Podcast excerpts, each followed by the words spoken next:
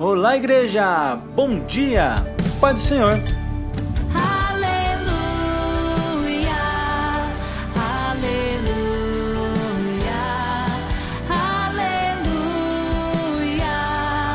aleluia, aleluia,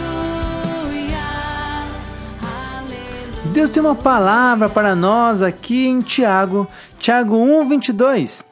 Não se limitem, porém, a ouvir a palavra, ponham-na em prática, do contrário, só enganarão a si mesmos.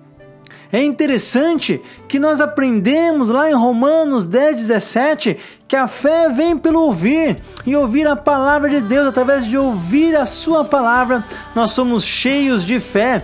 Mas Tiago nos alerta para não nos limitarmos apenas em ouvir a Sua palavra, mas precisamos colocar ela em prática. Precisamos ouvir, ser cheios, mas não parar aí. Precisamos ouvir e nos encher de fé, mas não ficar apenas cheios de fé, passar então a praticar, a caminhar, a agir conforme essa fé que nos encheu. Essa fé tem que nos impulsionar, tem que nos levar à prática. Precisamos praticá-la, precisamos colocar ela em realidade na nossa vida, no nosso dia a dia. Se nós não fizermos isso, caso contrário, nós só estaremos nos enganando fingindo que somos discípulos de Jesus, fingindo que nós estamos seguindo ao nosso Mestre, mas na verdade nós estamos nos enganando. Precisamos praticar o que o Mestre nos ensina, precisamos pôr em prática. Se ele falou, eu obedeço, se ele fala, eu faço,